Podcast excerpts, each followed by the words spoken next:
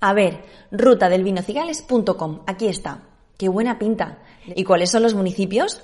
Ah, pero si hay un montón. Santoveña de Pisuerga, Cabezón de Pisuerga, San Martín de Valvení, Trigueros del Valle, Valoria la Buena. Qué nombres tan historiados y tan bonitos, qué bien suenan.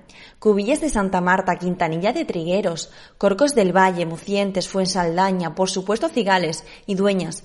Pero Dueñas no es Valladolid, ¿no? Ah, no, Palencia. Pues tienen una pinta fabulosa todos, vaya. Creo que está decidido. Voy a diseñar la ruta y les voy a dar una sorpresa a las chicas para esas fechas. Pero yo creo que para inspirarme bien me voy a poner una copita de cigales, que tengo uno fresquito. La ruta del vino cigales. Qué bien, qué bien. ¡Ay, cómo lo vamos a pasar! Vamos a parar aquí unos instantes esta narración, mientras que Elena va a prepararse el aperitivo.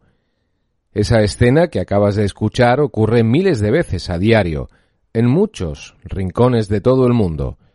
Alguien decide organizar un viaje con la familia, una excursión del equipo de trabajo, una escapada romántica, un recorrido histórico, un itinerario fotográfico, gastronómico o, como en el caso de Elena, unos días de descanso y de diversión con amigos.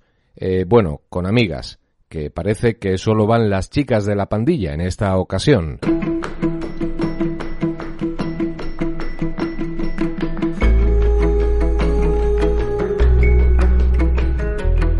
Este podcast no es una guía exhaustiva por la ruta escogida por Elena, la ruta del vino de Cigales. Si fuera una guía duraría horas en lugar de los aproximadamente 15 minutos que vamos a invertir en contarte algunas de las claves de ese viaje por si tú también te lo planteas.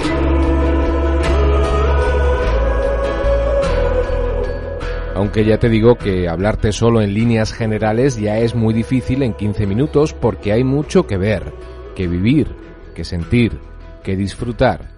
Lo mismo te pedimos otros 15 de atención y hacemos un segundo capítulo. Eh, bueno, ya te lo digo, lo vamos a hacer. Te contamos este apasionante viaje en dos capítulos. Y para ello vamos a seguir conociendo a Elena y cómo está preparando el viaje con sus amigas. Ella es periodista. Bueno, eh, le gusta decir que contadora de historias y se lo ha preparado muy bien. A sus amigas les encanta, por cierto, que ella sea la que organice estas escapadas y que busque toda la información. Y a ella, pues también le encanta. Como a través de la magia del podcast podemos hacer casi cualquier cosa que nos propongamos, las vamos a acompañar, dando saltos adelante y atrás en su viaje y también en la historia, en la historia con mayúsculas, la que se recoge en los libros. Eh, no te prometo nada, pero lo mismo también somos capaces de llevar a tus oídos la voz de algún personaje muy relevante en su época. De momento iniciamos el viaje con Elena y sus amigas. A ver, chavalas, estáis todas, ¿no? Nos vamos a la ruta del vino de Cigales, decidido ya. Estoy preparando una guía, como ya sabéis que me gusta a mí. Vamos a comer muy bien, a visitar lugares increíbles, bodegas, parajes naturales, pueblos con mucha historia y con mucho encanto y castillos, castillos increíbles. Así que venga. Lo primero es que vamos a ir viendo fechas en las que podamos, que quiero ir empezando a reservar hoy mismo. Mirad, si queréis ir echando un vistazo, rutadelvinocigales.com, pero vamos, que ya está decidido que a mí me ha encantado. Aquí comienza un recorrido en formato podcast por la ruta del vino Cigales. Las bodegas, la gastronomía, la cultura y el patrimonio de 12 municipios que hablan en cada uno de sus rincones de una apasionante historia de siglos con la colaboración institucional de Turismo de la Junta de Castilla y León, Diputación de Valladolid y Diputación de Palencia. Capítulo 1. Un paseo por la historia.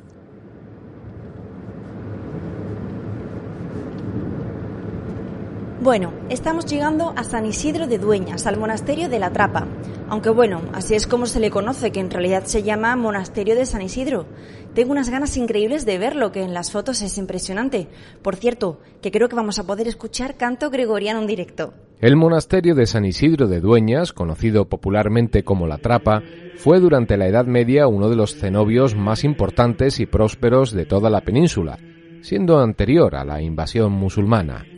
A finales del siglo IX fue restaurado por el rey Alfonso III el Magno.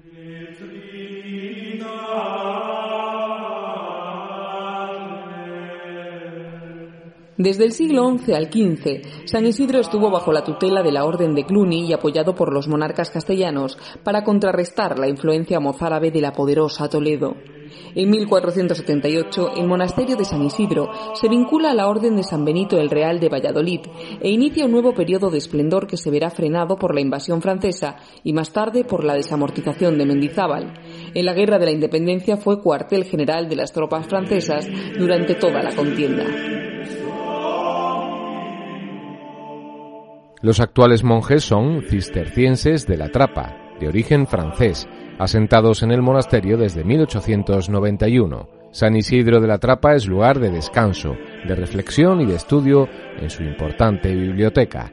El convento se ubica entre los ríos Pisuerga y Carrión, en una vega repleta de arboledas y cultivos y de silencio. Es centro de reunión de numerosos creyentes que se dan cita para participar en la liturgia con los religiosos desde la madrugada.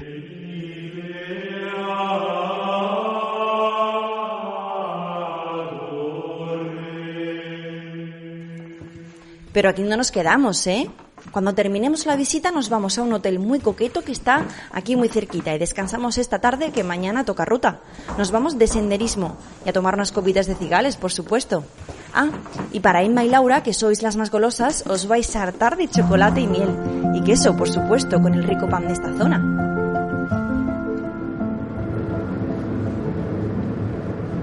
Fijaos muy bien en este canal que vemos de vez en cuando. Aunque parezca un río, no lo es. Es el canal de Castilla y es una de las obras hidráulicas más importantes que se han hecho en España. Cambió toda esta zona y no solo el paisaje, sino la economía por la forma de relacionarse con los territorios. Este proyecto, Majestad, será el que consiga librar por fin a la meseta castellana de su aislamiento. Lo que vengo a mostraros es una obra por la que os reconocerá la historia Zenón de Somo de Villa y Bengoechea, primer marqués de la Ensenada. La idea es que sea un canal navegable que facilite el transporte, sobre todo de los cereales a los puertos del norte. Y la fórmula en la que creo que podéis llevarlo a cabo es mediante una concesión larga, de decenios, a una compañía privada. Por el canal podrán discurrir las barcazas con el grano y con todo aquello que pueda ser transportado y también podrán servir sus aguas para el riego de los campos, la fuerza del agua que transformará Castilla.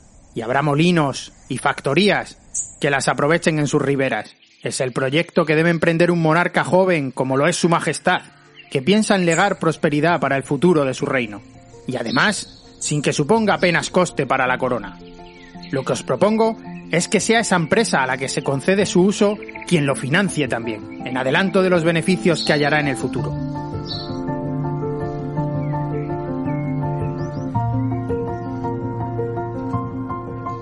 Bueno, lo dicho, vamos a hacer una parada energética que mañana tenemos una ruta intensa. Yo creo que lo suyo hoy es tomar un plato tradicional, así que os voy a llevar a un restaurante que está en un sitio único. La gastronomía ocupa un lugar muy importante en la comarca, con una cocina que se caracteriza por la exquisita calidad de los productos que se ofrecen. Los platos más típicos poseen las identificaciones Tierra de Sabor o Indicación Geográfica Protegida Lechazo de Castilla y León. Y la tradición no está reñida en este caso con la innovación. Son muchos los establecimientos que han apostado en los últimos años por la vanguardia, por las nuevas técnicas y elaboraciones, por la incorporación de sorprendentes ingredientes a las recetas más clásicas. Para acompañarlas, por supuesto, vinos de la denominación de origen cigales, y no solo rosados, que son los más conocidos, sino también blancos, tintos de crianza y de reserva. Desde el siglo X se elabora vino en la ruta del vino cigales. El vino es muy importante desde la Edad Media en este territorio, con un fuerte arraigo cultural en sus gentes. Y a pesar de que la creación de la denominación se remonta a 1991, los vinos de Cigales ya cobraron protagonismo con la instauración de la corte de Felipe III en Valladolid a comienzos del siglo XVII. Incluso fue el vino que bebieron los reyes católicos en su boda. En la actualidad, los viñedos ocupan más de 500 kilómetros cuadrados de terreno, en los que en torno a 20 bodegas con una larga trayectoria vinícola y que pueden ser visitadas, producen más de 4 millones de botellas. La clave reside en mimar, cuidar y poner toda la pasión en las distintas fases de la elaboración del producto, desde la plantación de las cepas hasta el embotellado. A lo largo de los años se han realizado experiencias colaborando con la Estación Enológica de Castilla y León llegando a la conclusión de que elaborando con unas proporciones idóneas de variedades blancas, albillo, verdejo y sauvignon blanc, con variedades tintas, tempranillo, garnacha, merlot y syrah, el vino rosado obtenido es el típico de Cigales, pero cumpliendo las expectativas que actualmente exige el mercado de color, aromas y sabor. Ruta del vino Qué bien hemos comido, ¿eh? Oye, y tampoco ha sido nada pesado. Como hemos estado tan tranquilos en un lugar tan bonito y con el vino fresquito, aunque yo solo he podido tomar un sorbito. A ver si me releva ya alguna al volante, que todas tenéis una cara que... Bueno, a mí me cabe todavía un toquecito dulce. ¿Queso con miel, chocolate o ambas opciones son correctas? Si quieres quedar muy bien con los amigos o familiares que no te acompañen en el viaje, una interesante opción, además de llevarles vino de cigales, puede ser la miel y comprarla después de haber conocido cómo se elabora en el aula de las abejas del Cerrato, en la localidad vallisoletana de Valoria la Buena. Se trata de una región con antigua tradición apícola, donde se han obtenido mieles muy apreciadas desde hace siglos. Miel de lavanda, miel de flores del Cerrato y miel de bosque son sus principales productos que complementan con una línea de cosmética apícola. Y también por supuesto el chocolate de trapa, que tiene su origen en la fábrica que inauguraron los monjes trapenses a finales del siglo XIX, parada obligatoria, para tomar frío o caliente y también para llevar de recuerdo bombones, tabletas, chocolate soluble o incluso chocolatinas y turrones de chocolate. O quesos artesanales, como los de Mucientes. Quesos con verdadero sabor a queso, elaborados en una pequeña empresa que cuida también cada proceso, desde el cuidado del ganado hasta la distribución a los puntos de venta. Quesos semigurados, curados sin aceite, pero también cuajadas y yogures. Y por supuesto, la célebre morcilla de la maruja, que desde 1960 podemos encontrar en Cigales, y el pan y la repostería, que se elaboran a diario en Dueñas desde 1950. Menos mal que mañana nos vamos de ruta, ¿eh? Que todo esto que hemos comido hay que quemarlo, aunque la verdad es que nos hemos portado muy bien. Todo muy rico, pero con mesura. Por cierto, que no os he contado que mañana vamos a tener un acompañante muy especial en la excursión, supongo que no os importa. Es un invitado muy ilustre y del que habéis oído mucho hablar, sobre todo en las clases de historia en el colegio, aunque ya ni nos acordamos de eso. Valladolid es una villa demasiado grande y peligrosa en estos tiempos revueltos para albergarnos a la reina y a mí. Debéis hablar con el conde de Buendía y aceptar de grado la protección que nos ofrece. Isabel está encinta y pasaremos en sus palacios una larga temporada tomando su ofrecimiento. Fernando II de Aragón, el católico. Creo que es lo más sensato, Isabel. La situación es muy convulsa. Ni siquiera podemos identificar a quienes son leales a la corona y a quienes podemos tener entre nuestros enemigos. Dueñas nos ofrece un entorno agradable que ya conocemos y los Acuña cuentan con toda mi confianza. Allí celebraremos las juntas generales y estaremos protegidos de las conspiraciones de la corte. Es la mejor decisión y no has de entenderla como un paso atrás. En la época las bodas regias contaban con varias ceremonias que podían celebrarse incluso en años diferentes. Una de ellas era la de las velaciones. Después de enviudar de Isabel, Fernando el Católico se casó con Germana de Foix con el objeto de dar un nuevo heredero a la corona de Aragón. Lo hizo por poderes, ya que la novia, su propia sobrina nieta, se encontraba en la localidad francesa de Blois. Y unos meses más tarde volvió a Dueñas para la ceremonia de las velaciones. Qué curioso que se casaran aquí, que pasaran algún tiempo, ¿verdad? Pues nada, mañana seguro que vamos a escuchar hablar mucho de los reyes católicos en muchos momentos, en las visitas que hagamos. Bueno, chicas, a descansar. Yo voy a prepararme un poco la ruta que vamos a hacer. Buenas noches.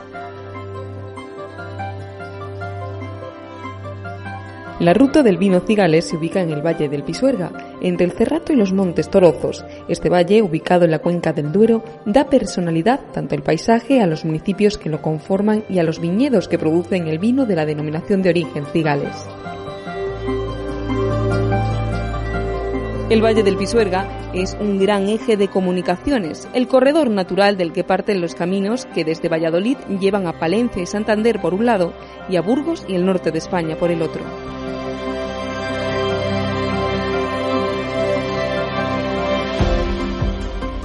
El río discurre pegado a la orilla izquierda de su valle, trazando continuos meandros en la cuenca del Duero.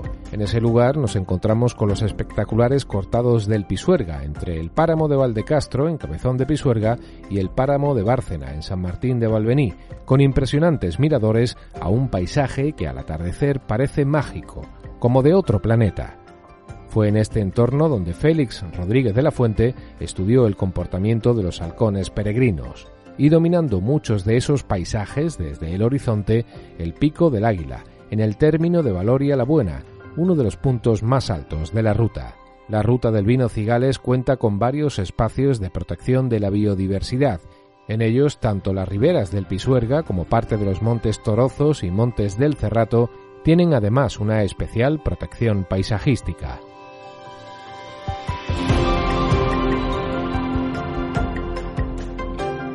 Al otro lado del valle, dirección a los Montes Torozos, existen variedad de paisajes, especialmente los que alternan viñedos y bosques de robles y encinas.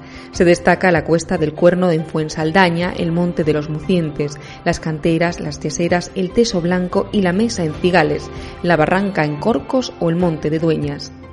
El Canal de Castilla también aporta una especial biodiversidad interesante para los amantes de la naturaleza y del cicloturismo.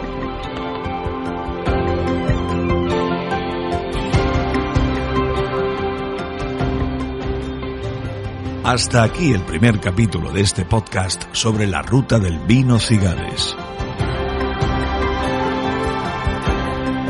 Una producción de Podcast to You con las voces de Chantal de la Cruz, Fátima Ramírez, Emma Camarero, Óscar Gómez, Ricardo Dómine, Andrés Segura y José Luis Salas.